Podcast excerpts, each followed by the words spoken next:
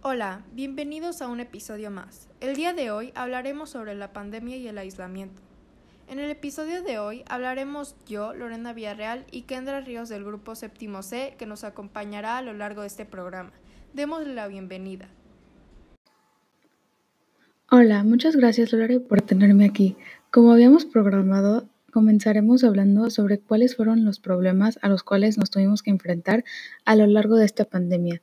Cuéntame, Lore, ¿qué problemas enfrentaste? Yo me tuve que enfrentar a problemas como problemas personales, la escuela, falta de ánimo, entre otras. ¿Y tú, Kendra? Pues yo enfrenté problemas como mantener mis rutinas, continuar con mis tareas académicas, problemas con el ánimo, igual que tú, y creo que como casi todos, con la convivencia con amigos. Ahora platicaremos sobre el impacto que tuvo en nuestras vidas la pandemia y creo que no solo ha impactado en nuestras vidas, sino en la de todos. Así que platícanos sobre tu experiencia personal. Yo creo que empecé a cambiar algunas acciones, conocí actividades que no sabía que me interesaban e intenté mejorar en la escuela. ¿Y tú?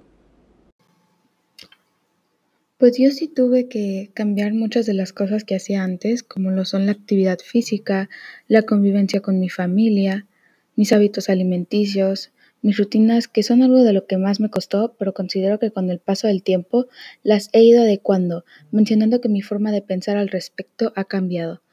Pero bueno, creo que un punto bastante importante es el cómo fue que nos logramos adaptar y te voy a decir que para mí lo clave y sin más palabras fue la resiliencia. A mí esto fue algo que lo tuve muy presente y me ayudó a adaptarme a la situación. ¿Y tú? Yo me fui adaptando gracias a la tolerancia, porque fue clave para seguir echándole ganas. Y también debemos mencionar qué habilidades son las que debemos desarrollar para seguir mejorando en un futuro y ahora. Desde mi punto de vista, la tolerancia, respeto, autoestima, solidaridad y los valores en general son puntos importantes para seguir teniendo una vida saludable.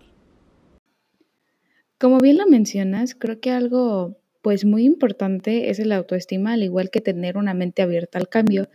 Y algo que también mencioné antes es la resiliencia, que es algo fundamental para seguir creciendo como personas individuales. Y para cerrar este maravilloso programa, te quiero preguntar, ¿qué ha sido lo más importante que has aprendido durante este periodo? Algo importante que he aprendido es a lidiar con la escuela, intentar llevar relaciones amistosas y el siempre intentar hacer nuevas cosas. ¿Y tú? Yo, al igual que tú, he aprendido a llevar relaciones amistosas y a valorarlas, llevar un equilibrio entre la escuela y diversión y a tener una mente abierta ante todo, ya que pues siempre estamos en constante cambio. Con esto concluimos este programa. Gracias por su presencia, cuídense y recuerden mantenerse alerta.